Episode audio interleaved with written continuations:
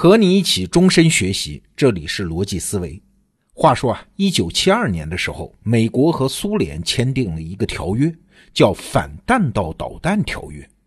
这条约的内容，我们今天看起来很怪，就是规定啊，美国和苏联双方都得限制用自己的导弹拦截对方导弹的技术和能力。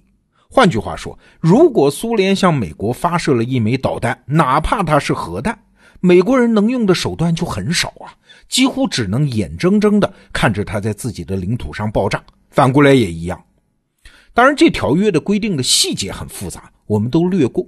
我们今天真正要关注的是这个奇怪的逻辑。一九七二年的时候，美国和苏联那是敌对国啊，居然签订了一个互相不准防御的条约，这就等于是说我和一个关系并不好的邻居。我们之间不是约定你不能来我家偷东西，而是互相约定我们家家门都不上锁。这可是历史上从来没有过的事情啊！过去国家和国家之间的军事约定基本上只有一个模式，就是限制双方或者是其中一方的军事武力的数量或者是规模。那最典型的例子就是第一次世界大战之后的凡尔赛条约和华盛顿海军条约。第一次世界大战，德国和奥匈帝国被打败了嘛？那就没什么话讲了。奥匈帝国直接被肢解。德国呢，虽然可以继续存在，但是为了避免他再一次发动战争，协约国对德国的军事力量就进行了严格的限制啊。比如说，在陆军方面，德国只允许保留十万军队，而且不能拥有坦克呀、重炮呀，甚至是重机枪这样的重型武器。海军方面呢，德国不能有潜艇、航母、战列舰这样的大型战舰啊，最多只能保留几艘老式的巡洋舰，人数也不能超过一万五千人。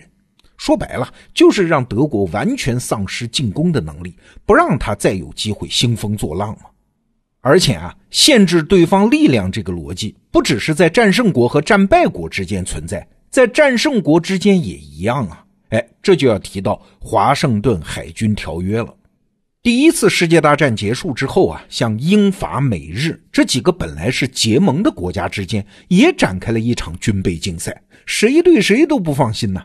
那其中最烧钱的就是扩建海军，一艘战列舰或者是航母，那是动辄上亿的军费啊。美国当然财大气粗了，别的国家他都不放在眼里啊，所以他直接向传统的海军最强的大英帝国挑战。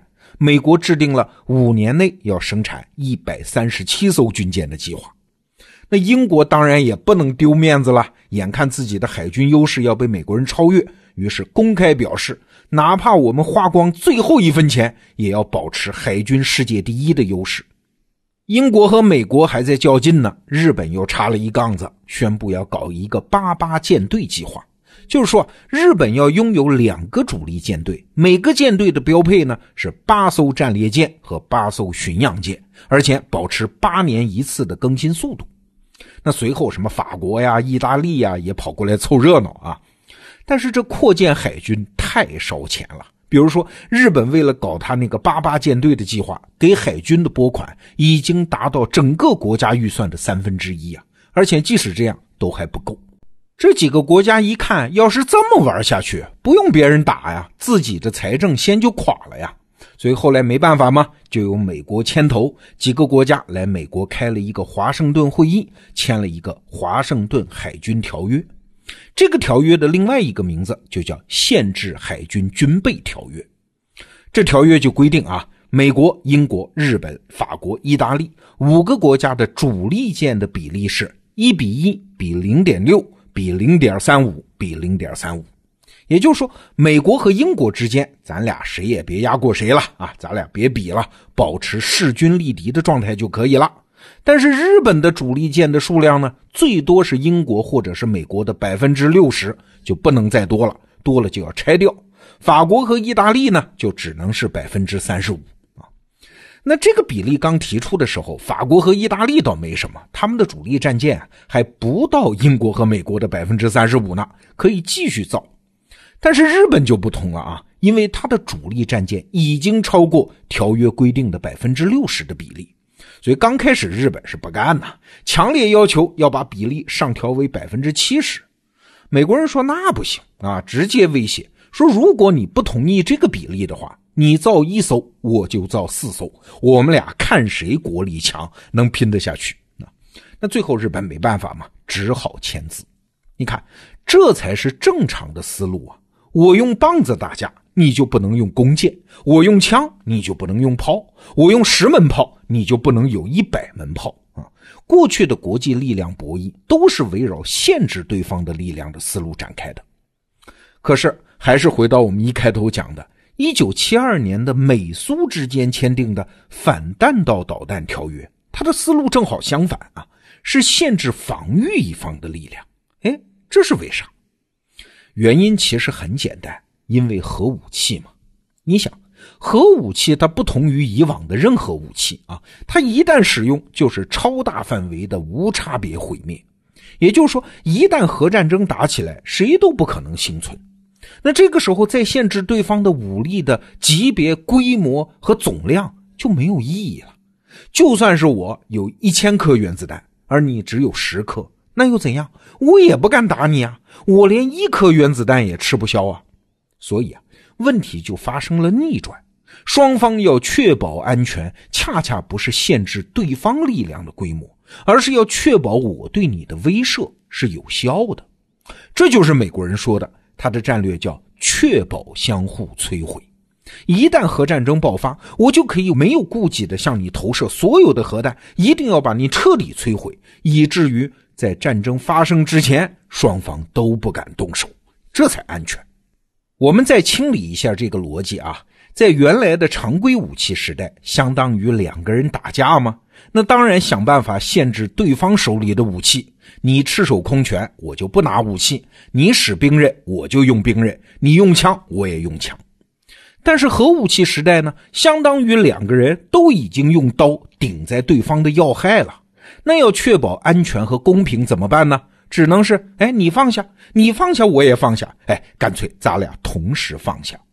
这就是一九七二年反弹道导弹条约这个奇怪逻辑的来历，不限制进攻方，而是限制防御方。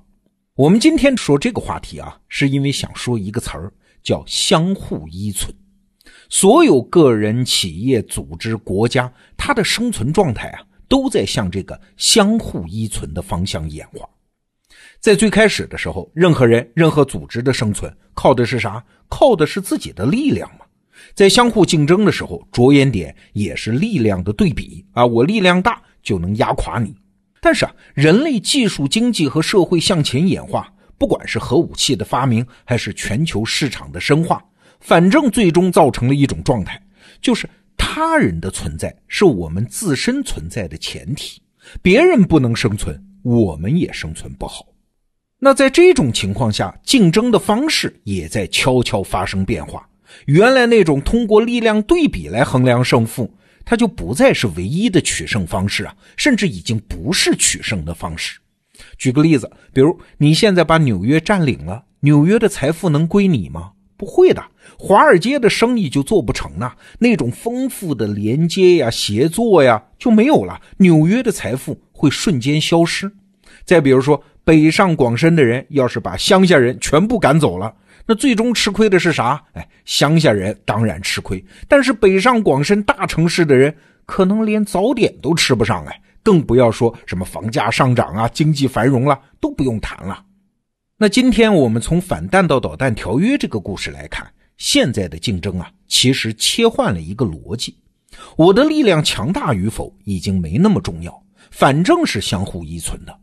那想要胜出怎么办呢？哎，只有一个办法，我得让所有人相信我对你没有威胁，我愿意跟你合作啊，遇到了矛盾，我愿意和你谈判协商啊，我能和更多的人组织协作啊，因此我不仅更有力量，我也更加安全。有一个比方说得好啊。过去时代的竞争是拳击赛，比的是能否把对方击倒；而现在的竞争呢，是拔河赛，绳子不能断。每一个竞争的参与者能做的呢，只是让绑在一起的价值链条向更有利于我的方向挪动一点而已。哎，你看，互相依存，这才是我们这个时代竞争的底层逻辑。好，这个话题我们就先聊到这儿。明天见。